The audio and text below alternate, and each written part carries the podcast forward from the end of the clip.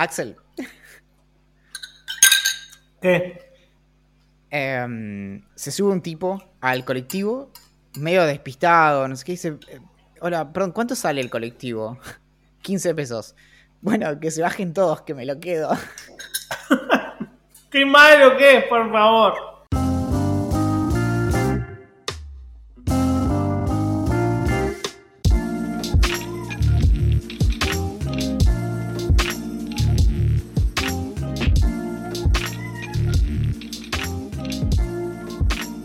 Personas se preguntan cuál es la mejor forma de emprender un negocio sin el agotamiento mental y el estrés que implica poner en marcha un esquema de independencia laboral y al mismo tiempo agregar valor en el mundo. Idea Millonaria es el podcast que se propone darte todas las herramientas para que puedas navegar la peligrosa pero apasionante vida del entrepreneurship, un episodio a la vez. En este episodio exploraremos 11 formas distintas de doblar la ropa para que entre mejor en tu monoambiente. Mi nombre es Valentín Muro, seleccionado por la revista Infomatera como uno de los 30 cabezas de termo menores de 30.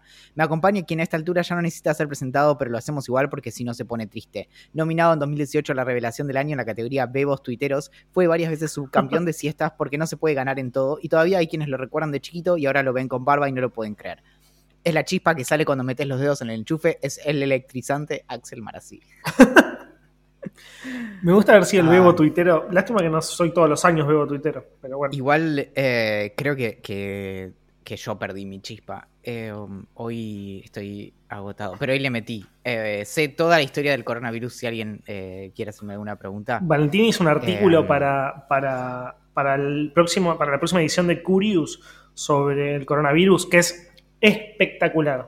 Realmente bueno, Estoy igual fascinado con, con. O sea, realmente le decía hoy a Axel, como seguramente no, te den ganas como de leer esto, pero eh, hoy leí dos, notas, eh, una en The Guardian, eh, que estaba estimada en 20 minutos de lectura, y una en The Atlantic, escrita por Ed Young, que es un escritor de, de ciencia, que escribe justamente sobre enfermedades y demás, que mm, lo que de lo que escribe en ese caso es como ambas notas eran de cómo la pandemia cambió a la ciencia. Y, y, es muy zarpado, es muy, muy, muy, muy zarpado lo que pasó este año, como incluso si, si fue como para muchísima gente, incluso para el mundo en general, como un año de mierda, con todas las letras. Hay cosas que son impresionantes, como, o sea, básicamente el, el es, muy loco, pero el, si bien el paciente cero del nuevo coronavirus eh, se ubica en, China, se encontró un chico eh, en, en, Italia, un niño, que había tenido el virus en octubre o noviembre de 2019. Pero bueno, en, el primero de diciembre es el que es el paciente cero en, Wuhan. ¿Pero cómo puede ser eso? Para, ¿Cómo puede ser que hayan encontrado que, que, estuvo infectado de coronavirus en 2019? Pregunto desde la ignorancia completamente. No, no, no, es que no, no lo sé, es, es como rarísimo, eh, pero voy ya mismo a, buscar eso. Nada, y lo loco es cómo, cómo se dio toda la secuencia básicamente a partir de, de, de que se identifica al primer paciente y demás y cómo eh, el primero de, diciembre aparecen como los síntomas. Em, después, en el 5 de enero, se em, logra secuenciar el, básicamente el, código genético del, nuevo coronavirus. O sea, tipo en cuatro días te lo secuencian. Claro, el 8 eh, sale la noticia de, o sea, se vuelve global la noticia de que había un virus en, China. Eh, a todo esto el gobierno chino le estaba eh, le había exigido al equipo que había secuenciado el, virus que no le dijera nada a nadie. Em, no me extraña. Y el 11, ya yéndose de, China, deciden publicar el, código. Eh, y a partir de, eso es, impresionante lo que, lo que, pasó. Porque básicamente, ¿ves? Mira, se encontró eh, restos del virus en agua de Milán y de, Torino, Italia, del 18 de diciembre. No entiendo cómo puede ser em, eso. Por eso. Em, y entonces eh, ahí está, como el primero de, como te decía, el, primero de diciembre es que es el primer, como, tipo, el primer eh, caso documentado de síntomas, pero eh, se encontraron los restos en, en, básicamente como, obviamente en el momento nadie se dio cuenta, además, bueno, en el caso este del, del niño probablemente em, no haya tampoco presentado síntomas y más. Eh, acá básicamente se dieron cuenta, se cree que surgió entre octubre y noviembre, em, de, que habiendo como, em, como descendido o, evolucionado a partir de, un coronavirus que infecta a murciélagos salvajes. Em, pero bueno, nada, eso. Realmente como no, se sabe, digamos, eh, a partir de, ahí es donde tenemos más claridad. Pero bueno, la cuestión es cómo se acelera todo a partir de ahí, porque el, el 11 em, es que eh, se, termina publicando la, información para, para poder hacer el, como el, justamente con el código genético ya se puede empezar a trabajar en una vacuna, en eh, un tratamiento y demás, en test justamente, que era la parte más importante. Y cuando terminó enero, o sea, ya antes del 20 eh, ya había test eh, de, de, coronavirus y de hecho la vacuna moderna, que es la que se hizo en, Estados Unidos, se hizo en dos días. Em, es una locura eso, pero se hace en dos días y después lo, lo, que tarda mucho es el proceso de testeo, digamos. Eh, Claro, o sea, sí, sí, sí, claro. Vos, vos, o sea, es algo como muy del diario del lunes. O sea, vos puedes desarrollar una vacuna en dos días que, no sirva para nada. no, no, está eh, claro, está claro. Pero la vacuna que desarrolló Moderna es la misma vacuna que tiene hoy Moderna, digamos. Eh, sí. Simplemente que nada, se tardó mucho en testear y, que, y, como llegar, llenar los protocolos de seguridad para que se pueda dar a millones de personas. Es que hay varias cosas con eso. Primero, bueno, la, ya en marzo ya eh, Moderna empezó la fase 1 de ensayo clínico en humanos, digamos. Eh, y el asunto es que justamente lo que tiene la vacuna de Moderna es que, de hecho, eh, después me di cuenta como, como, ah, viste cuando descubrís como algo de una película después de un rato, como un par de días después decís como, ah, bueno, Moderna, a ver si te das cuenta solo, Moderna hizo eh, una vacuna muy, muy novedosa. De hecho, es la primera vacuna en la historia que se eh, aprueba que usa ARN mensajero. En inglés, RNA. Moderna RNA. Ah, no, me hace me hace me dar cuenta, ni en pedo me he dado cuenta, ya te digo. Y mm, bueno, pero hay, hay todos como hitos de ese estilo, como por ejemplo, eh, también otros números que me parecen increíbles es que el, New, England, New England Journal of Medicine, que... Eh, te hago un paréntesis, te hago un paréntesis. Sí. Morco, Morco en Twitch nos dice, que se ve que sabe al respecto, dice, hace 20 años para secuenciar células genes teníamos que hacer un cultivo celular, hacer una un concentrado de ARN, mandarlo a Estados Unidos, esperar como 30 días y pagar una fortuna. Todo cambia, bueno, ya soy un viejo choto. No, no, claro, es que de hecho lo, que, lo que está mencionando es, es un evento histórico famoso que fue la, cuando se secuenció por primera vez el, ADN, que fue hace 20 años, justamente creo que fue en el 2000. Eh, y justamente algo muy interesante es cómo el costo desde entonces viene bajando, el, costo de, de secuenciación genética. Eh, y. Mm, a ver si lo, si lo puedo encontrar el. Como, como, porque es uno de los ejemplos típicos de cómo va bajando el, costo con el, con el tiempo. Y justamente una de las eh, cosas interesantes de eso también es que eh, las vacunas de, de, ARN, que hoy por hoy son, son muy caras, también es posible que, por un lado, empiecen a desarrollarse para otras enfermedades a partir de esto. Eh, mm, y, por otro lado, que empiecen a bajar mucho de, precio. Porque hoy por hoy hay poca capacidad de, producción. Entonces, la idea también es que, por ejemplo, para la próxima pandemia haya eh, capacidad de, producción de este tipo de, de, mm, vacunas. Em, por ejemplo, en el, a mitad del 2015 salía 4 mil eh, dólares. Para fines del 2015 salía menos de 1.500. Mirá vos. Eh, sí, y hoy será bastante menos. No estoy encontrando el, dato como más... Em, Actual. Claro. Em, sí, claro. O sea, para el 2020 sale más, están más o menos este, alrededor de, entre 900 y 1.000 dólares. Em, pero en el 2001 costó 100 mil dólares.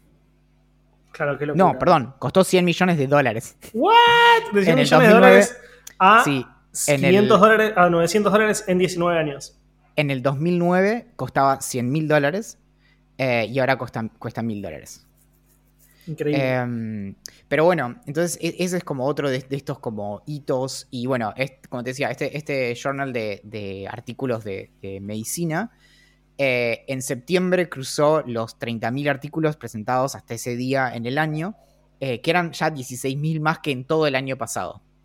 Y mm, lo otro, que es súper interesante, es que en ciencia vos tenés los artículos revisados por pares y tenés los preprints, que son como vos haces circular el, eh, como tu artículo haciendo como la, aclaración de que eso todavía no fue revisado. Pero, pero básicamente es como si te dijera, mira, tengo como este borrador, todavía no, lo vio mucha gente, eh, pero te, muestro como hasta dónde tengo, si te sirve de algo.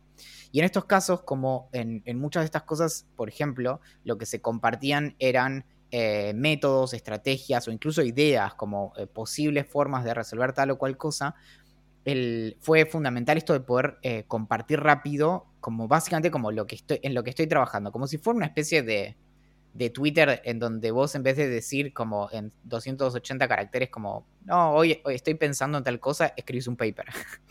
y, mm, pero bueno, hay, uno de los, de los repositorios de preprints más grandes del mundo que se llama MedArchive. Eh, en, en, enero eh, tenía 1000 preprints y en octubre ya tenía 12.000. Y con lo de, la con lo de secuenciar el virus, que, que, la primera vez que se hizo fue el 5 de enero, eh, en noviembre ya había más o menos 200.000 secuencias de, de, de, SARS-CoV-2, que es el, el, nuevo coronavirus.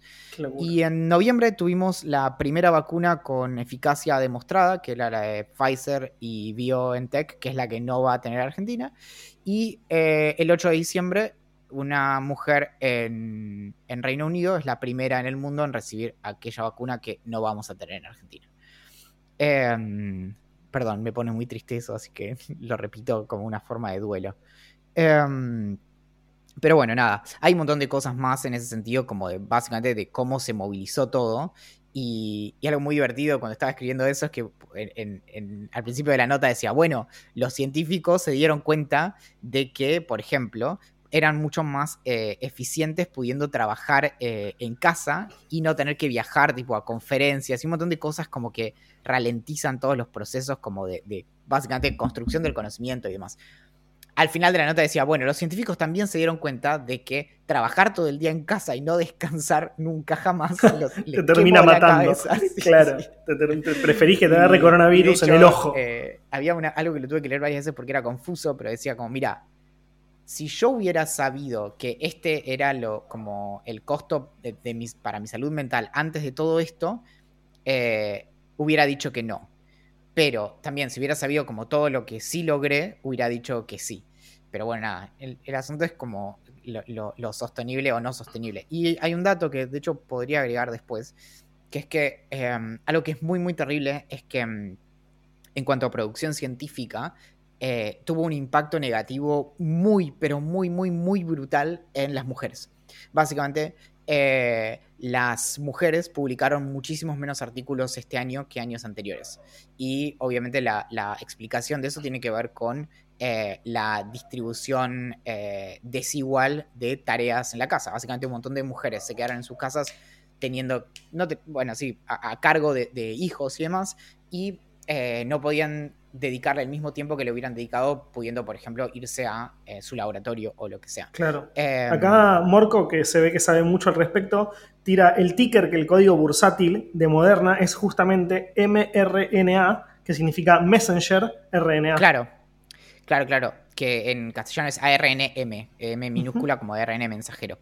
Eh, sí, e, es súper interesante también como el, desarrollo de, vacunas de ARN mensajero que tiene que ver con, por ejemplo, en el caso de esta, de esta vacuna, eh, una de las cosas, no sé si se acuerdan, pero eh, había muchos gráficos de, como dibujitos de, coronavirus. A ver, puedo, puedo buscar alguno. cuando empezó la, la pandemia. y mm, que mostraban que tenía como unos picos, como unos pinchecitos, que era lo que, em, lo que permitía que, básicamente se engancharan en las células, las, pincharan, bueno. Y mm, el asunto es que justamente lo que se hace con estas eh, vacunas es, lograr em, que el cuerpo identifique las proteínas que hacen esos a los picos del coronavirus, entonces el, sistema inmune puede atacarlo eh, desde el vamos y evitar la infección. Em, pero bueno, igual si se estaban haciendo la idea de que por tener la vacuna no iban a tener que usar más barbijo, pues no, mi ciela. ¿Por qué eso? No entiendo bien. Si no, si no nos vamos a contagiar, ¿cuál es el tema del barbijo? Porque podrías eh, igual ser un vector de contagio. Aunque, aunque vos no, no lo. Aunque no te infecte a vos, podrías contagiar a otros. Aunque a vos no te. no te. Aunque no tengas efectos. No, sí, sí, sí, entiendo, entiendo. O sea, la, vacuna te protege a vos, pero no protege a los demás, obviamente. Claro, y no lo, y, no lo, no necesariamente como lo elimina, eh, pero bueno. Claro. Mm, porque si no, con ese criterio no existiría alguien que se contagie, no sé, de, de, una gripe. Sí, es que no sé, o sea, supongo que no todas las enfermedades son iguales en ese sentido respecto de si las personas se dejan o no de ser contagiosas y demás, pero bueno, em, el asunto es, es, eso. Entonces, nada, la cuestión es que la, lo que es increíble, y nosotros incluso con Axel grabamos un episodio acerca de cómo se hacen las vacunas este año para Curious, y, mm, y realmente hay, hay muchas cosas de las que pasaron este año que hay muchas limitaciones, que eran técnicas, como ponele, no sé, tal proceso tiene que correr en una supercomputadora durante un mes. Bueno, nada, tipo, necesitamos computadoras que no existen. Eh, Oven se acaba de suscribir en Prime. Vamos, Oven. Axel, pero, Tres meses seguidos, papá. Em, el, más lindo de todos. Ah, no, por tres meses se suscribió. Upa. On fire, em, boludo. Mission Lifestyle. Entonces, hay muchas cosas que se decía que, eh, o sea, que, que, tenían limitaciones, por ejemplo, técnicas, como tal cosa tarda mucho tiempo en hacerse o tal cultivo de tal cosa tarda. Bueno, lo que pasó este año es que todas las cosas, casi todas las cosas que podían, como que eran trabas burocráticas o de organización y eso, em, básicamente al poner tantos esfuerzos y tanta guita en esto, se demostró que no, que, muchas cosas tomaban muchos años también porque era lento y costoso conseguir, no sé, tal cantidad de personas para hacer un ensayo o para probar tal cosa o para fabricar esto. Entonces, de algún modo te demuestra algo que es muy, muy terrible, que es como, básicamente, eh, si nos organizamos, eh, nos vacunamos. Si nos organizamos, eh, vacunamos todo. Pero, mm, no, y, en eso también es, como, justo leía ayer una, nota de, Martín Caparrós acerca de la mesa del hambre y que, a él lo invitaron. De hecho, se hizo como una sola reunión pública. No sé qué es la mesa del hambre. La, Mesa del Hambre fue una de las cosas como que fue una de las primeras, tuvo como muy pocos meses, digamos, el, gobierno pre-pandemia como para hacer ese tipo de cosas, pero básicamente fue un evento como muy, muy publicitado en donde en Casa Rosada se reunieron, creo que casi 100 personas, en donde estaban desde tipo, desde Tinelli hasta Martín Caparrós, así que imagínate como la, diversidad de personas que había, que, pero básicamente era cómo, cómo vamos a hacer para que no haya hambre en Argentina. Digamos, el, obviamente el, el fin eh, era absolutamente noble y de hecho por eso es que, Caparrós participó. Y en, su nota lo que él cuenta, bueno, es que, bueno, de hecho él escribió un libro que se llama El hambre. Y, y básicamente lo, que dice es que, eh, que es una situación muy trágica la de que, por ejemplo, Argentina, en realidad el mundo en general, produce más comida de la que es necesaria para alimentar a todo el mundo. Y sin embargo, hay personas que mueren no, generalmente la gente no muere de hambre, sino de desnutrición. Eso es una, es una, es algo que menciona eh, Yuval Harari también en, su libro eh, Homo Deus, que es que básicamente eso, de hecho, hoy por hoy en el mundo hay más problemas de, de, mala alimentación que de falta de comida. Es decir, hay muchos más, problemas vinculados, por ejemplo, a la obesidad y diabetes que a morirse de hambre. Y de hecho, cuando la gente por así decirlo, las personas se mueren de hambre, por lo general se mueren por tener dietas terriblemente deficientes. Em, entonces, e, en, eso, lo vinculo con todo lo que estaba diciendo antes, por esto de que realmente parecería ser que hay como situaciones en donde lo único que hace falta, que no es poco, es que haya una eh, voluntad como global de unir como muchos em, puntos y eh, y, coordinar como esfuerzos en esa dirección. También la, pregunta en todo esto es qué hubiera pasado como si, no sé, por algún extraño motivo el coronavirus hubiera quedado como eh, en, países de, no sé, África y, América Latina, probablemente no, no, sería esta la situación que, estamos contando. Probablemente haya muchas enfermedades a las que no se les ha dedicado como esta, esta cantidad de, mm, de, atención y recursos. Y de hecho... Bueno, la malaria no es una de ellas. Claro, y la otra es eh, el ébola, que de hecho fue ante el, último outbreak, eh, así había sido el, de, el, del, el del ébola, justamente, eh, que el ébola es en algún punto como menos contagioso porque mata muy rápido. Entonces las personas tienen como menos tiempo y eh, las personas desarrollan síntomas y además en el caso del coronavirus, eh, uno de los problemas que tiene, primero es que tiene un, R bastante alto, que va entre, entre 1 y 4, y mm, eso es la cantidad de personas que se pueden contagiar. Eh, y mm, por otro lado, que puede, hay muchas personas que no tienen, que son asintomáticas o tienen síntomas muy leves. Entonces, si un virus mata muy rápido, es muy malo para, su contagio, es más fácil de controlar. Pero bueno, había una comparación, ahora no, encuentro el, dato, pero como si te dijera que estoy inventando estos números, alguien si quiere los puede, los puede corroborar, pero como si dijera que eh, del ébola en los últimos 10 años se publicaron, no sé, 10.000 artículos y del coronavirus solo este año eh, se publicaron 50.000, ponele. Una cosa así, como en respecto de la atención que se le presta y que realmente todas las organizaciones de, mm, científicas vinculadas al, cuidado de la salud y demás se abocaron a este problema y, de algún modo, obviamente todavía no se terminó la, pesadilla, pero lo que se logró es increíble. Y mm, entonces te hace pensar, ¿no podríamos, no sé, enfocarnos, como vos decías, la malaria, en el ébola, en...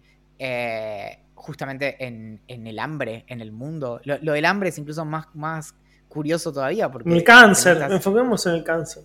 No, es que el cáncer es mucho más complejo en ese sentido. De hecho, una de las cosas interesantes es que eh, los avances en ARN, justamente, en, tratamientos vinculados al ARN, eh, se vinculan con los tratamientos para el cáncer. Porque, nuevamente, lo que se hace es eh, atacar proteínas específicas. Entonces, en el caso del cáncer, se suele tomar una muestra del, tumor. De eso se hace una como secuencia y se busca como cuál es el, vector que se va a atacar mm, y, luego se le hace como un tratamiento a medida para que ataque como eh, ese tumor en, específico. Y el problema es que no, no el, cáncer eh, de algún modo viene de adentro del propio cuerpo, es decir, viene de, la mutación dentro del propio cuerpo. Entonces, algo así como una vacuna no, no aplicaría, porque, porque no es un virus y demás. Pero, pero bueno, el hambre parece ser otro tipo de problema donde no, estaríamos ni siquiera lidiando como con un agente misterioso y contagioso y demás, sino que realmente, por ejemplo, es, bueno, ¿qué está pasando que se tira tanta comida? Como una proporción altísima de, la comida que se produce eh, y está en perfecto estado, termina en la basura. Claro. sí, si lo, si lo comparás con los esfuerzos que se hicieron contra el coronavirus, ponele, quizás sería hasta simple, entre comillas, muchas, eh, de resolver. Claro, pero por otro lado es el asunto de, bueno, ahí eh, vos me dirías, bueno, está, está, muy bien lo que está diciendo Valen, pero eh, ¿cómo lograrías que a, un montón de, estos como actores les importe, eh, les importe esta situación? Y vos decís, bueno, claro. Se tienen que cagar de hambre ellos. El coronavirus te hizo cerrar fábricas en todos lados. O sea, básicamente generó problemas para todo el mundo nuevamente. Capitalismo, papá. Fucking capitalismo. Mm, hay un episodio de Doctor House en donde se menciona, si no me equivoco, el em, eh, Chagas. Lo voy a buscar, de hecho. Eh, y básicamente algo así como em, dice que justamente esta enfermedad no se estudia y no se, em, no se le dedican recursos porque es una enfermedad de países pobres.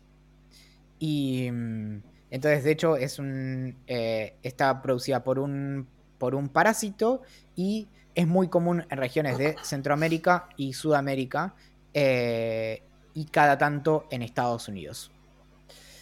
Entonces, nada. Que, mm, sí, no, es que es lo que te digo, boludo, el fucking capitalismo. O sea, la única forma de que se vuelque todo el universo, el mundo, eh, a, luchar contra algo es que afecte, afecte o al primer mundo en, primer medida y después al capitalismo en segunda, o, lo, que sea. Y. Mm, bueno, así que quedé como fascinado con eso y, en el contexto de todo esto, eh, la idea de que algo bueno puede salir de, todo esto me pareció eh, como mínimo. Sí, es como ver un poco, entre tantos vasos vacíos, eh, es como ver un poco el vaso lleno, al menos del lado científico. Bien, y. Mm, Pará, porque anunciamos, anunciamos mucho antes de empezar a grabar este podcast en Twitch. a los que estaban escuchando, pero no lo anunciamos en el podcast. Las próximas dos semanas porque eh, entramos en época de fiestas, es decir, esto está saliendo el domingo eh, y el jueves es Navidad o el, viernes y, el otro, y la otra semana es eh, Año Nuevo. no va a salir Idea Millonaria. Teníamos la intención de, de que salieron algunos especiales con los mejores momentos y demás, pero no llegamos a tiempo porque no queremos hacerlo nosotros porque em, vamos a contratar a alguien y estamos ahí como en tratativas eh, pero bueno, no llegamos. Así que las próximas dos semanas no va a haber episodio porque queremos eh, escabiar, comer hasta explotar y el otro día dormir sin ningún problema y culpa de no estar trabajando, básicamente. Y mm, bueno. ¡Ay, pará! ¡Te tengo que contar algo, boludo! No, pero antes eh, te voy a pedir dos cosas. Porque, como sabes, yo no, paré. O sea, lo único, el único momento de recreo que tuve desde las 7 y media de la mañana hasta ahora fue la media hora que viré un capítulo de The Ivan Theory. Así que mientras yo eh, descanso dos o tres neuronas, em, quiero que primero eh, me convenzas de sumarme al VIP de Idea Millonaria. Bien. Y, después me cuentes. Y mientras yo voy a estar acá así. Bueno, primero los convenzo. Yo no soy muy bueno convenciendo a la gente tanto como vos para que den plata. Soy bueno para otras cosas convenciéndolos. Pero para que suelten el bille, vos sos mucho mejor que yo. Eh, en convencelos para. Convencelos Sí. Para algo que sí puedas convencerlos. Y, si ponen plata, no sé. no, pero lo mío es más en persona, one to one. O sea, como charlar, ah. o sea, convencer. Y bueno, y esa, es una también. Por ahí te puedo mandar como una motito, ¿no? Una persona. Es una, una zanela. Me mandas una zanela a alguien. ahí va Axel. Entonces, de hecho, ponemos, hacemos un Google Forms y vos pones como tu dirección y te ponemos como, mira, del 1 al, no sé si del 1 al 10, del 1 al 5. 1 es, eh, son unos ladris como eh, jamás haría algo así. Y 5 es, el mes que viene me sumo al VIP. Eh, ¿qué, tan, ¿Qué tan convencida o convencido estás? Y en base a eso hacemos un, un, esquema y vos tipo todos los días salís y vas tipo dos o tres casas y digo, hola, soy Axel, vengo a convencerte. Entonces, pará, yo, te hago el setup. Entonces estás ahí, ¿no? Y te, eh, te bajás de la moto. Empezó siendo una especie de Transformer. Después sí eh, pasó a ser más una moto. No, estabas, probando y Listo. sacaste la Qué ruido raro que tiene esta moto. Sí. Eh, le pusiste alarma. Bien, bien, bien. X28 activado era tu alarma eh, era del año 97. Y mm, te bajas. Entonces tocas timbre.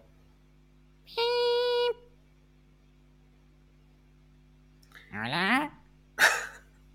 Hola, ¿qué haces? Eh, bueno, voy a usar el nombre de Enzo, que Enzo está suscrito. Eh, ¿Enzo? sí, sí. ¿Qué haces, Enzo? Axel te habla de Idea Millonaria. ¿Todo tranca? Ah, hola, Axel. Sí, ahí bajo. Bien. ¿Vas a hacer el sonido de la puerta y demás? ¿Qué es eso? Las llaves. Hola Axel, ¿cómo está? Estoy casi seguro que Enzo no habla así, lo conocimos y no habla así, pero no importa. Esto es, capaz es otro Enzo que yo no conozco. Yo, soy otro, yo soy el otro Enzo. bueno, che, Enzo, ¿qué haces, loco? ¿Todo bien? Quizás te parezca raro que esté acá, en tu casa. No, sé, porque estoy medio embolado todo el día en casa. Y, encima, ¿sabes que Se me rompió el televisor, estoy usando uno de 29 pulgadas, un Itachi que tenía mi mamá tirada por ahí, bueno, y no le andan bien los colores, así que veo todo azul. Estoy viendo los Simpsons, los Simpsons se ve todo azul en vez de amarillo, bueno. Eh, pero, sí, yo, qué sé, la, estoy llevando. bueno, qué paja, boludo, porque se ve que si, si, si no te puedes comprar otra tele, creo que debe estar muy complicado como para aportar a un podcast, pero voy a hacer lo posible para convencerte. No, no, está bien. igual yo, estoy tratando de mirarme una televisión, estoy jugando al, Family un montón, porque encontré uno ahí tirado. También, bueno, estoy, acá en casa de mi vieja, ¿viste? Entonces, bueno. Ah, eh, Y, pero, pero, tengo uno de esos que, que, que, te dice que te vienen como mil juegos, y en realidad son como 15 y en realidad se van repitiendo. Eh, es mentira, no trae, no trae mil juegos. Pero bueno, eh, eh, ¿querés, pasar, ¿querés tomar algo? No, no, prefiero, quedar, prefiero quedarme acá afuera por el tema de la pandemia. Aparte tengo que visitar a todos los gigantes del país, entonces se me está, haciendo, se me está complicando como para llegar a horario.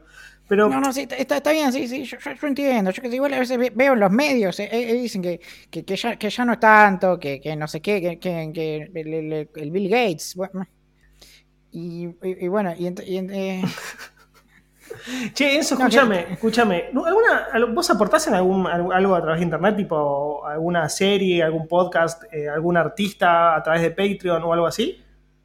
No, yo, yo pago en Netflix, lo, pago con, con el pocho, eh, pero entre los dos lo pagamos y yo, yo eso le llega a, los actores y... Bueno, bien, esto es algo similar. En vez de pagar a Netflix, que es una empresa multimillonaria, lo que podrías hacer es no usar más Netflix, empezar a piratear. no, no, yo, le al, al, Che Netflix, el de Argentina, no, el, de, el, el, otro no. Ah, bueno, sé que no pagas Netflix. No, sí, sí, es que, es que tienen, es que, es que hablan acá como en, Argentina. Bien, eso es la traducción, no te das problema, es Netflix igual. Escúchame, lo que puedes hacer es dejar de pagar Netflix empezar a piratear las series que veas. Yo después te explico cómo se usa Streamio y usar esa plata que estás usando para Netflix, que ya es una empresa multimillonaria, que no necesita la guita que le estás poniendo vos, ponerlo en Idea Millonaria, que es un podcast hecho a pulmón que ya está empezando a gastar en dólares porque los, el servicio de alojamiento sale en dólares y, y, encima vas a tener algunos beneficios. Netflix no te da nada más que algunas series y películas bastante chotas, por cierto, eh, pero Idea Millonaria te va a dar... ¿Qué? Decime, Enzo. No, no, está, interesante porque... Ah, ¿viste? es que sí, porque el, tema con Netflix es que además eh, me empieza una serie y tiene solo una temporada y, va a tener la tercera, le falta la segunda y... Sí, no, es que es una cagada, por eso yo... Vos en Idea Millonaria tenés todas las temporadas subidas, eh, tenés cinco para disfrutar, hay como, no sé, 200 capítulos, son 200 horas de boludeces que hablamos nosotros con un amigo. Eh, ¿Tiene subtítulos? Es para escuchar, o sea, como no tiene, no, no sé si, ¿vos sabés lo que es un podcast? Eh, como la radio en internet. Claro, por eso, la radio no tiene subtítulos, el podcast tampoco, así que no, lo vas a entender, es fácil. Y además vas a recibir un newsletter todas las semanas, todos los viernes, con recomendaciones mías y del otro chico que hace el podcast, que se llama Valentín, que seguramente lo conoces porque sos, eh, escuchás el podcast. Y, un newsletter eh, es, como un podcast de, de email. Claro, algo por el estilo, exactamente un poquito más cortito, te lleva menos tiempo. Y mm, depende de la cantidad de plata que tengas, vas a poder escuchar un podcast secreto que también hacemos todas las semanas, que es un poquito más cortito, pero donde contamos secretos que no contamos acá. Y yo escuché que, con el VIP estaban haciendo unas cosas en Medio Oriente y en la Luna y había una, un, algo, unos experimentos con simios. ¿Eso, ¿Eso también? Sí, en realidad los simios somos nosotros en este caso. Los con los que experimentan son con nosotros. Ah, bueno, eh, después igual, eh, si me suman en la lista, me, gustaría leer el, paper. Dale, vale, yo nosotros te lo mandamos. Pero vos primero pon el billete. vip.idamillonaria.com, Enzo. Bien, bien. ¿Y se puede pagar en pesos? Sí, sí, preferimos dólares igual, gracias. ¿Y si, y si estoy en, México, en, Colombia? Puedes pagar a través de Patreon, puedes poner patreon.com barra idea millonaria y ahí pones tus billetitos verdes, tu rucuita. ¿Y el Bitcoin? Porque yo, en un momento eh, compré 40 eh, pesos en Bitcoin y hoy tengo 7 mil dólares. Bien, bien, nos puedes transferir bitcoins también. Todo lo que sea que vos nos quieras dar plata a nosotros, hay forma de que nos las transfieras. a nosotros nos encanta la guita me, gusta mucho Ethereum también, porque hay, un par de cosas interesantes. Ahí estoy investigando también el tema de, DAO. Y... Enzo, escúchame, ya me cansé de venderte idea millonaria. Anda, entra a bit.ideamillonaria.com y paganos. No, no querés venir. No, me, quiero ir a mi casa, la verdad, Enzo. ¿Sabes que hace un rato vinieron los de otro podcast? Y, y, me pasó lo a mí. Pero bueno, no, está bien. Si, si, si, si, querés, volver mañana y, y la seguimos. Dale, paso, paso, paso y vamos a tomar una birra. Bueno, dale, sí que me, se, me, se me enfría la chocolatada. Nos vemos después. Chao. Bueno, listo, ¿viste, boludo? En persona soy mucho más comprador. Me, me convenciste, ¿eh? ¿Viste, boludo? al, final yo me canso rápido, eso sí, o sea, como que yo llego me pudro y me quiero ir a mi casa, pero al principio va bien. bueno, ah, no, sé cuántas personas eh, habrán estado en nuestras. Eh, en, Idea Millonaria en persona. Espero que pocas. Pero. Pero sí, sí. Eh, parte del encanto de, esas situaciones también es verlo a, Axel como ir de, de, grupito en grupito y de repente hace como el meme de, Homero que se mete como en los arbustos y, está en otro grupito al lado y así. Es más, creo que si ves las fotos de los Ideas Millonaria en persona, que, de hecho eh, podríamos ver algunas, eh, la otra vez lo hicimos creo, em, se, ve como claramente el momento en el que Axel empieza a hacer como... Y. Me refugio en el baño. Cuando se pasa un rato es que estoy encerrado en el baño. No, no, era como que ibas cambiando de, de, grupo en grupo. Igual sí, a mí también me pasa, me pasa eso y de repente es como, bueno, eh, ¿cómo puede ser que yo no sea el centro de atención? Me voy. ah, están hablando de Axel, listo. bueno, para ahora sí te cuento lo, que tan, lo tan interesante del día. Sí. Empiezo por el final. Tengo y plan. Y por eso todo el mundo en, en, Twitch está diciendo, qué bien que se vea Axel, qué bien que se vea Axel. Sí, es porque tengo y plan. O sea, pasé de tener 25 megas a tener por Fivertel, que ese no era mi problema. El problema... No sé qué es ese ruido. O sea, como empezó, una, empezó la Tercera Guerra Mundial. Bueno, Em, pasé de tener 25 megas con Fibertel, que no me importa tener 25, que para quizás para algunas personas era poco, sino que no me funcionaba, a tener 200 megas de plan, que lo tengo desde hoy y no creo que se vaya a caer, esperemos, porque todo el mundo dice que anda perfecto. Eh, empiezo por ahí, porque ya me lo terminé instalando. Eh, la cosa fue así. Como recordarán los que vienen escuchando el podcast eh, habitualmente, había tenido un problema gigante con iPlan porque lo llamo, para decir, para que me instalen, vienen a casa y yo digo, listo, o sea, como cualquier servicio que tenían que instalar, o sea, en, una hora, dos horas se van y me dejan funcionando y chau picho. Bueno, la cosa es que no, estaban tapados unos caños que iban desde la planta baja, o sea, desde la entrada hasta el subsuelo, que es donde estaba la caja para conectar todos los cables de iPlan. El día que vinieron los pibes la, primera vez, estuvieron más o menos dos horas, de esas dos horas estuvieron una hora y media fuera de casa, yo pensaba que era haciendo la conexión, pero no era así. Cuando volvieron a casa me dijeron, che, mira, hay un problema, están los caños tapados, no te lo podemos poner. Bueno, listo. Me dijeron, habla con la, con la administración para que rompan el piso y estapen el caño. Imposible, no, iba a suceder nunca. Eh, pasó mucho tiempo y ayer, o antes de ayer, no, antes de ayer, el encargado de casa de mi edificio me dice, vinieron los Diplan, cambiaron la caja, ya no está más en el subsuelo, sino que está en el primer piso y pasó, o sea, como eso lo solucionaba porque los caños que estaban tapados, como acabo de decir, están en planta baja. Entonces, ahora los caños podían pasar.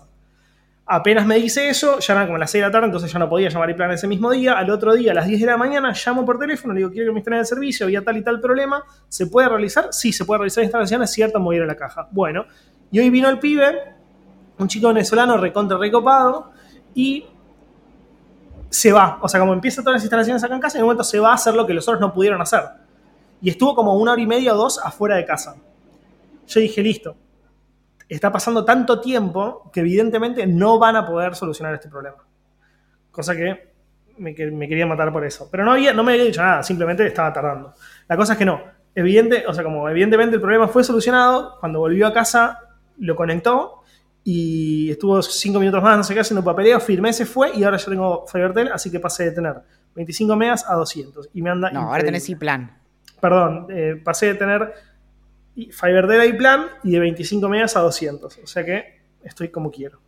Y sí, y como yo quiero, pero mm, no, eh, todavía no estás como yo quiero. Valentín quiere que compre una cámara, boludo, está loco, está drogado. Con lo bien que se me ve ahora, todo el mundo está diciendo. Estaba, estaba haciendo una insinuación sexual, pero lo de la ah, cámara también. Lo de la cámara también. Pero mm, sí. Y. Mm, ¿Y qué? ¿Y el otro que ya, lo, va a hacer de baja? Ah, eh, no, fue así.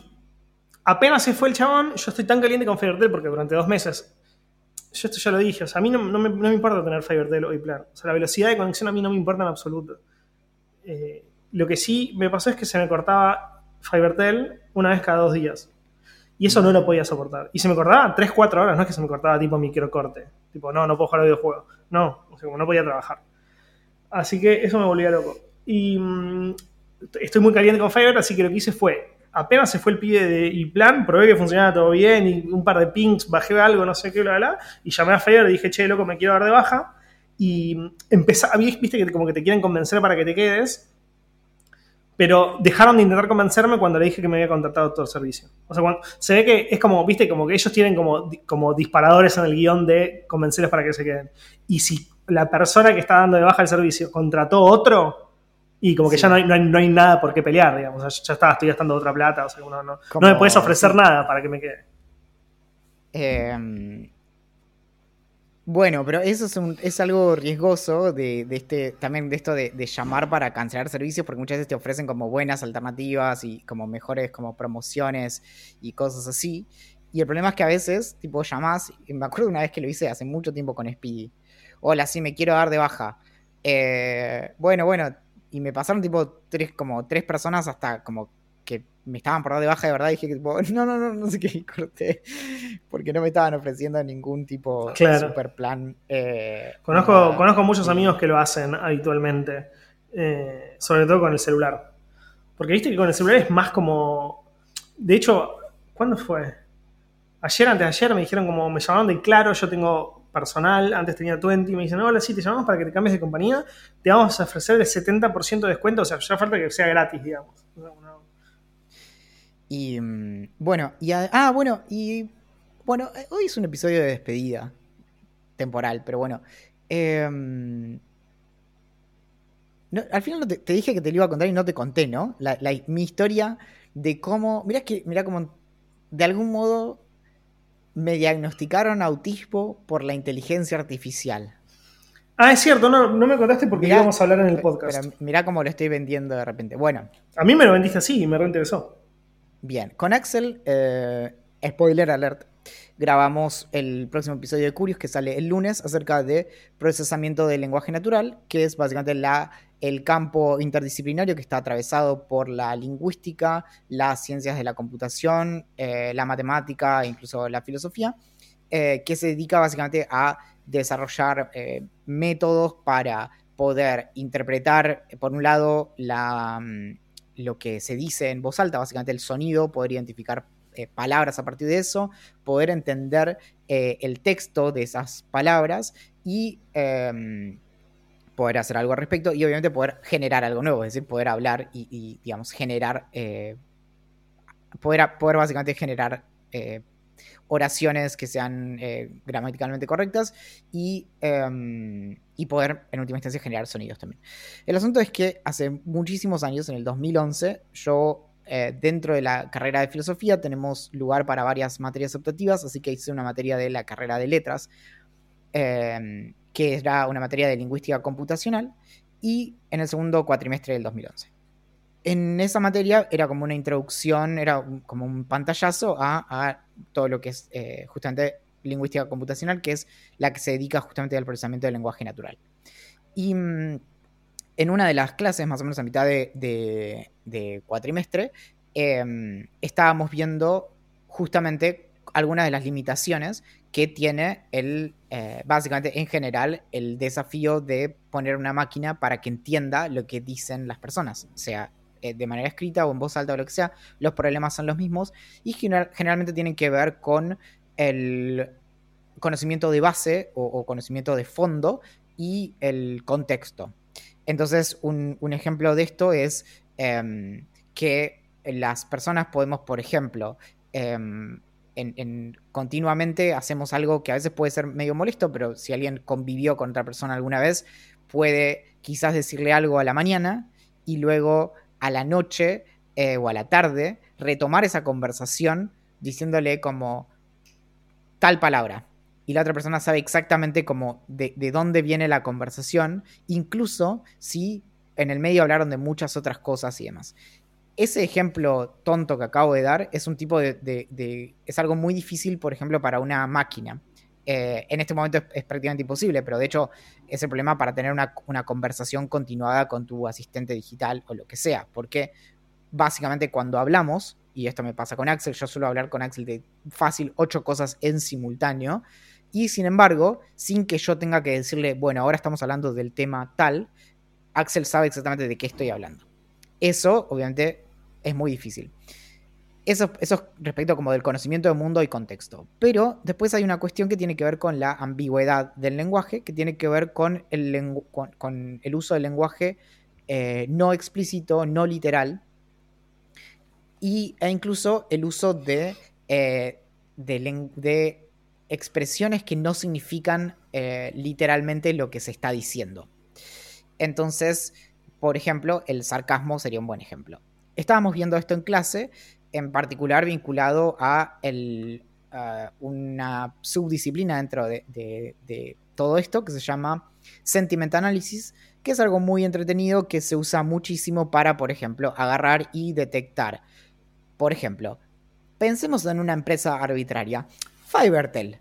Entonces, nosotros tenemos nuestro equipo que hace procesamiento del lenguaje natural y hace sentiment analysis y entonces le tenemos que decir a, nuestros eh, lores o eh, señores feudales de, de Fivertel, eh, les tenemos que contar qué se dice de ellos en las redes. Entonces, básicamente, se rompe nuestro algoritmo. Así que tendríamos que usar otro ejemplo porque Fivertel, eh, básicamente, sería tan, tan terrible las cosas que se dicen que, las inteligencias artificiales se levantan y se van. Pero si tomamos otra empresa, cuando empezamos a fijarnos, vamos a encontrar mensajes del estilo de em, qué bien que me anda Movistar, estuve sin internet todo el día. Entonces, ese mensaje. Si la reconcha de tu madre. Claro, ahí no, porque hay un insulto. Ah. Pero no. Pero, no, pero también podría decir, qué bueno que está este servicio, la concha de la lora. Exacto. O podrías decir, eh, plan es un servicio de puta madre, por ejemplo. O de la concha de la lora y podrías decirlo como, o sea, básicamente es muy sutil la diferencia entre uno y otro, y uno es muy bueno y el otro es muy malo. Entonces, bueno, el asunto es que cómo, cómo hace la máquina para poder darse cuenta de que, por ejemplo, eh, si estamos hablando de una empresa que da internet, que se corte es algo malo, por lo tanto, estábamos siendo eh, irónicos. Bueno, hablando de todo esto en clase, es que todo el tiempo en la clase se hacía la distinción entre, bueno, las máquinas no entienden el sarcasmo, los humanos sí. Las máquinas no entienden tal cosa, los humanos sí.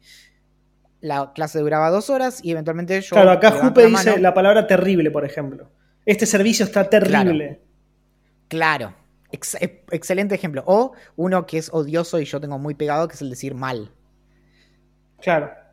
Qué, buena, qué buena está esta película, mal. Mal, boludo, mal. Pero, pero, no, pero, pero bien. Claro, claro. Y mm, mal, pero, pero mal, mal. Sí. bueno, entonces se este, hacía esa distinción humano-máquina, humano-máquina, hasta que eventualmente yo levanto la mano y digo, bueno, hasta ahí. Eh, yo tengo un amigo, un amigo muy cercano, que eh, tiene bastantes problemas para eh, identificar el, sarcasmo y usos del lenguaje que no son eh, eh, no significan literalmente lo que se está diciendo y es tan humano como todos ustedes, así que esa distinción es eh, un poco como extrema en ese sentido. Entonces me dicen, bueno, ¿cómo es eso tan extraño? ¿Tu amigo es de Marte? Y le digo, no, no, mi amigo está en el espectro autista. fue diagnosticado hace cuatro años con eh, lo que se conoce como síndrome de Asperger, que está en uno de los extremos del espectro autista. Y eh, nada, eh, solamente es como e, esa acotación. Entonces, a partir de ese momento, una compañera que en ese momento era muy amiga mía, me dice, Valen, vos sos así. Y yo le digo, no, no, no, no, porque el, el espectro autista es algo serio, es algo que se estudia desde la eh, psicología y las ciencias cognitivas y las neurociencias y demás. Y no es algo como así nomás. No, no, no, pero, pero bueno, me lo dijo ahí. A partir de ese momento, esta eh, amiga se puso como a leer todo lo que encontró en internet, mucho más de lo que yo alguna vez había leído, acerca de espectro autista y demás. Entonces no, no descansó durante cuatro meses, hasta el fin del, del año, diciéndome como, che, tipo, posta, vos cumplís como con todas estas cosas te cuesta el, lenguaje como no literal. Tenés muchísimas dificultades para identificar eh, qué, es lo, qué es lo que em, le está pasando a la otra persona en, un sentido eh, emocional.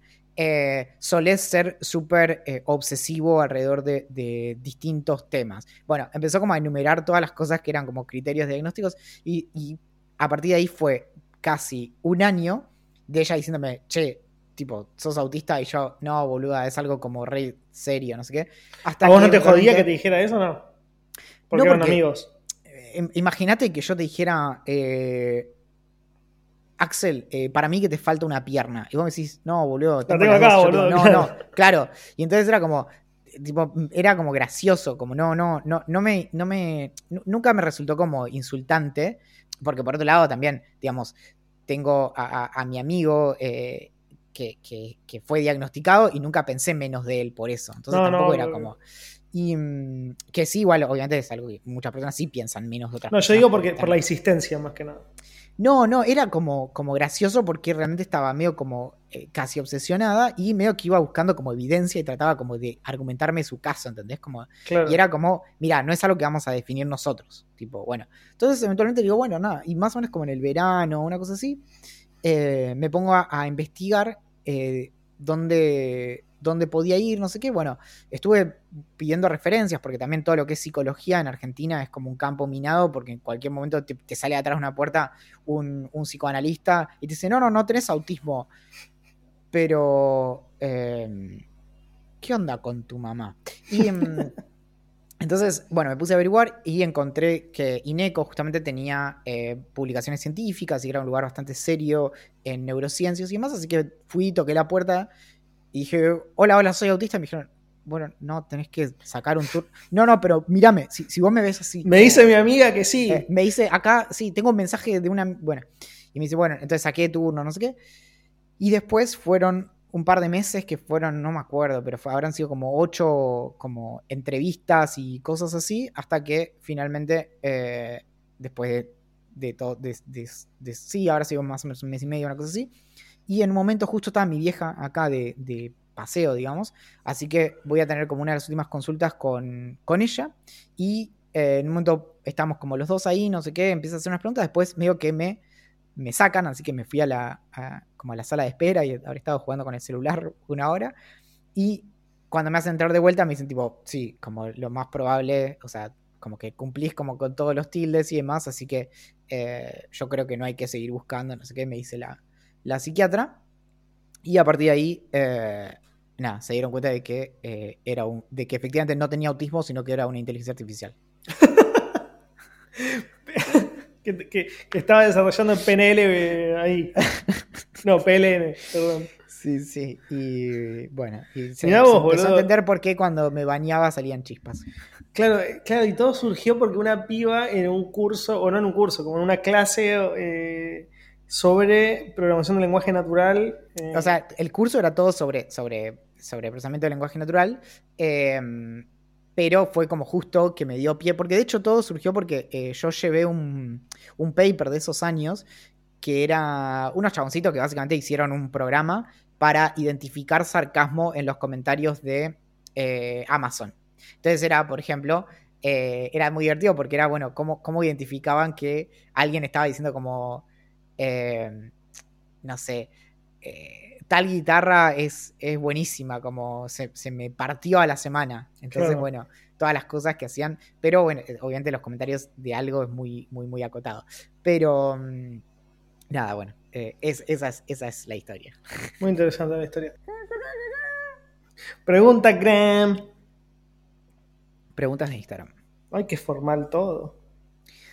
Auto Libera pregunta. ¿Se teñirían el pelo de rosado? Sí. No. Ligüen pregunta, ¿encontronazos con la policía? Estoy pensando. Yo sí. Varios. Eh, grosos no, sí eh, me han parado varias, varias veces eh, en la ruta, no a mí, sino a algún amigo, por pasar en una curva. No, a mí me pasó varias veces, tipo, creo que casi todos mis encuentros con la policía tuvieron que ver con.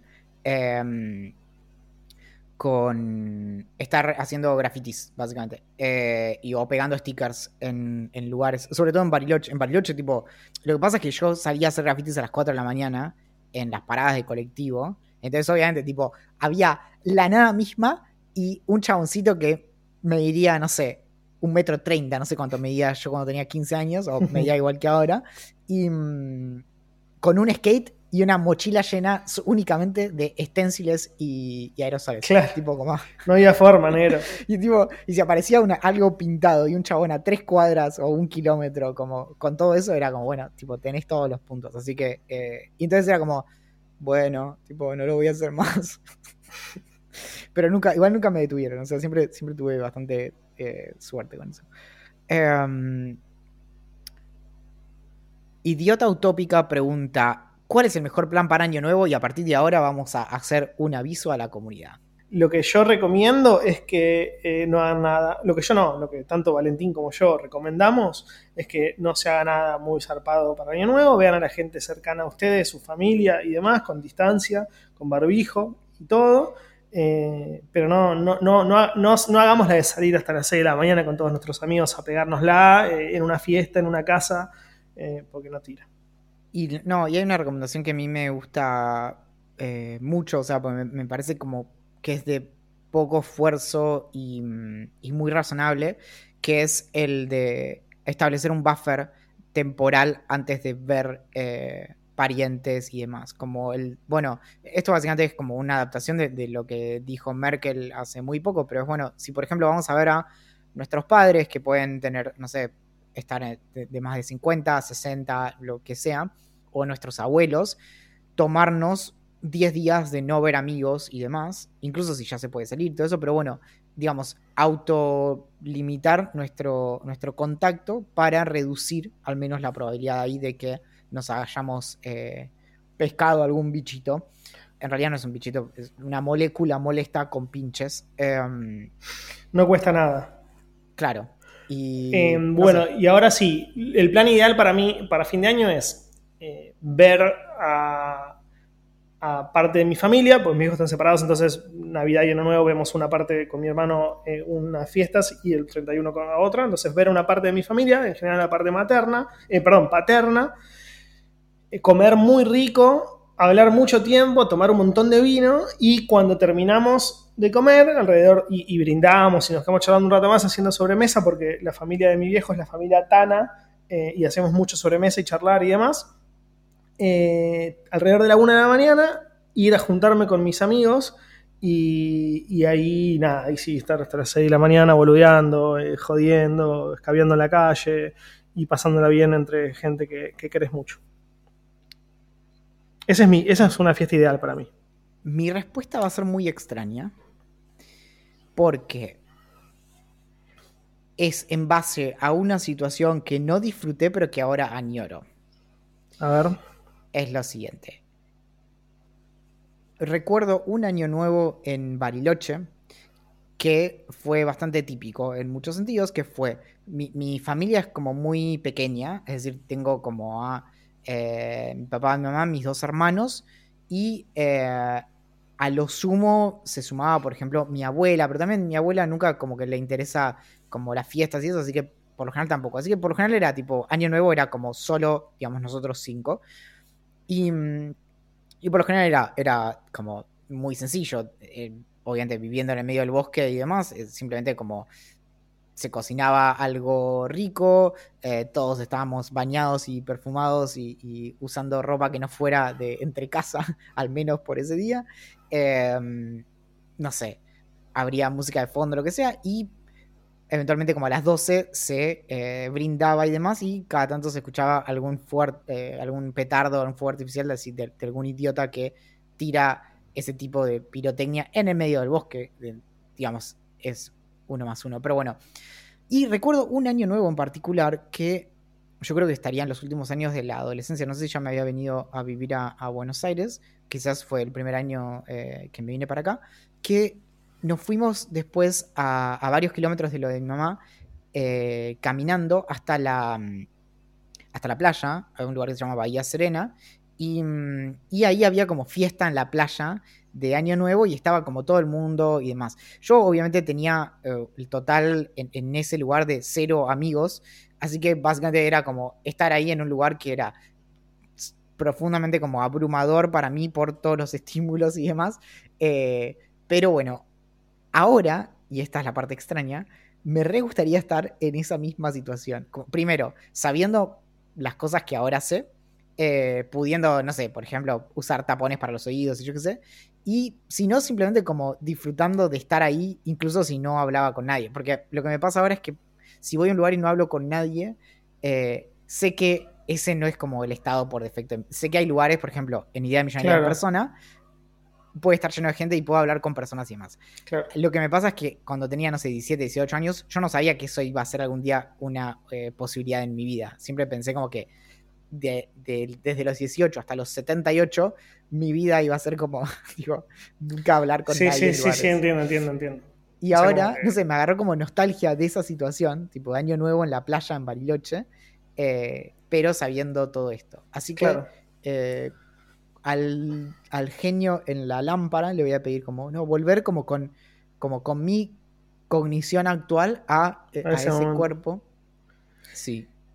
Pregunta Agustín M, mejor serie del año. Es buena, es una buena pregunta el tema, iba a decir un par, lo que pasa es que yo vi muchas series. Ah, bueno, ya lo saben todos, estuve viendo muchas miniseries en las últimas semanas y son todas miniseries con las que yo, antes no veía miniseries, porque las, tengo como, como si fueran cuentos. O sea, no, veía miniseries como no leía cuentos porque soy un idiota. Y las empecé a ver ahora y hay series que vi que son increíbles, como Sharp Objects, como The Night Of y demás, em, pero que no son de este año. De este año, te diría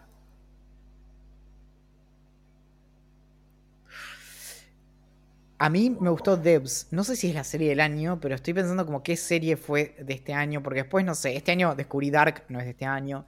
Eh, de Mandalorian, Westworld, eh, no sé cuál más. Claro, la que diría yo que se hizo este año y que la vi, porque también viste, es como. Eh, The Undoing. Ah, no, uff, I May Destroy You. I May Destroy You es eh, una de HBO, que es una miniserie. ya lo comenté, una chica que violan en el primer capítulo. Eh, y es, una gran, gran serie. Ah, pará, bueno, em, Queen's Gambit me pareció una gran serie. ¿Y es autoconclusiva la de I May Destroy You? sí, es una, sola, es una sola temporada de creo que 8 capítulos o 12, pero dura media hora nada más. Bien, y mm, sí, eso, no sé, creo que hay varias ahí. Em, y creo que nos estamos quedando ya sin... Yo no puedo contestar esto. Jeremías pregunta juego de mesa favorito. Yo no, no sé, pues no juego usualmente juegos de mesa. Vos sí, vos juegas bastante. No, yo no, yo no juego nunca y ah. no juego usualmente. Y de hecho, suelo ser. Eh, fui, fui mucho tiempo en mi vida como ese tipo de persona que sabotea el juego porque no quiere estar ahí. Entonces hay cuatro personas copadas o tres y hay un cuarto.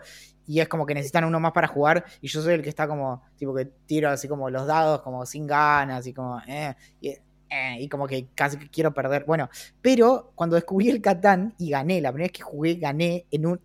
Esto es también bizarrísimo año 2014, eh, em, no, fines de 2013, fines de 2013, me invitan a un, eh, me encuentro con una chica que no, en plan romántico, sino como eh, habíamos hablado creo por Twitter, algo así, estábamos como hablando de hackers y no sé qué, nos encontramos y vamos a, a, tomar un café. Y cuando nos estamos yendo me dice, che, yo me estoy yendo a jugar juegos de mesa toda la noche con unos amigos. Y yo dije, como mínimo es una gran anécdota. No, como mínimo es una gran anécdota. Nunca hice algo así, que bueno, me sumé.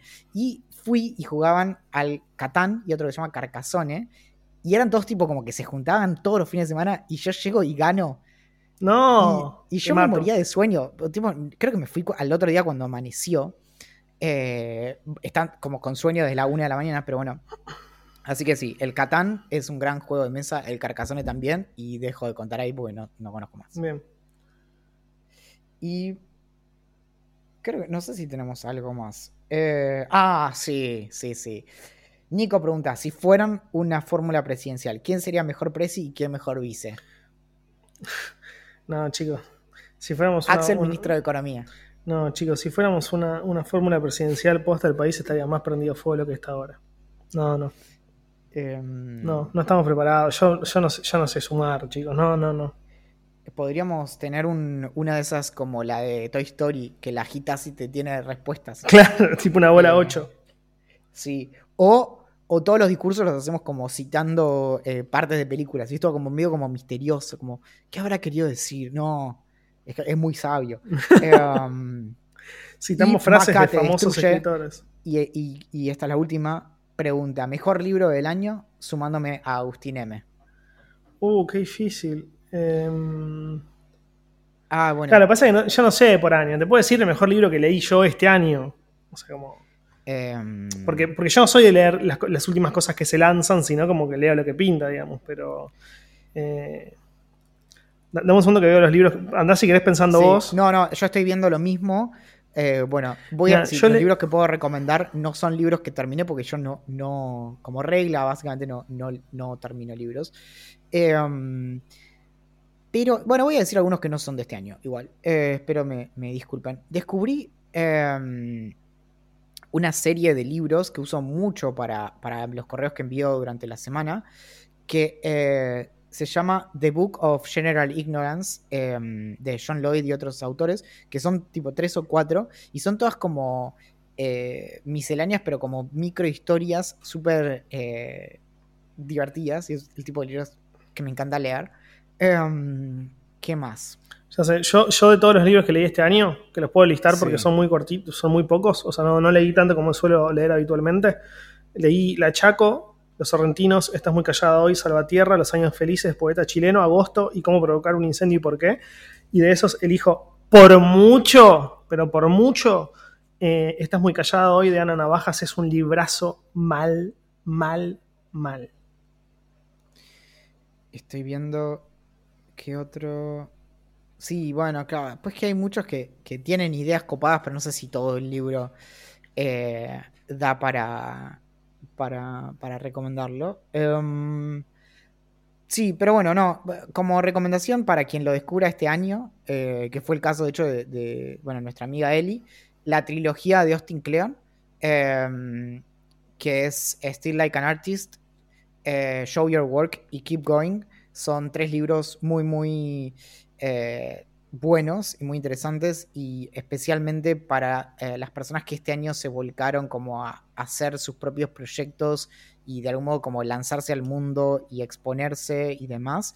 Eh, básicamente la trilogía apunta primero a la creatividad y la producción, el Still Like an Artist.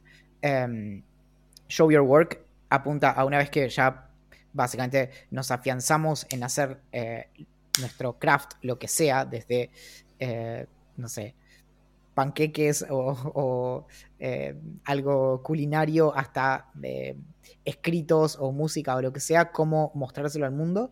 Y el, el, último, Keep Going, que es del año pasado, es muy pertinente porque es cómo seguir haciendo cosas creativas, más en el caso de personas que literalmente vivimos de eso, frente a la adversidad, frente a sentirse mal, frente a crisis de la naturaleza que sea y demás. Así que creo que Keep Going es, un buen libro para el 2020.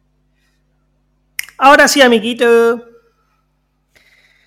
Em, bueno. Mi nombre es Valentín Muro. El mío es Enzo. El mío es Axel Marazzi, el testigo de Jehová que te va a vender idea millonaria a la puerta de tu casa. A Julián Príncipe le agradecemos la cortesía de haber hecho un tema para este podcast y nunca más habernos respondido a los mails. Nos pueden encontrar en ideamillonaria.com, en Twitter como Idea Millonaria P eh, y en Instagram como Idea Millonaria Podcast. Y en Facebook, Telegram, YouTube, Reddit y Twitch como Idea Millonaria. Y también nos pueden escribir sus mails diciendo lo que quieran a gerencia.millonaria.com. Atentamente. La gerencia.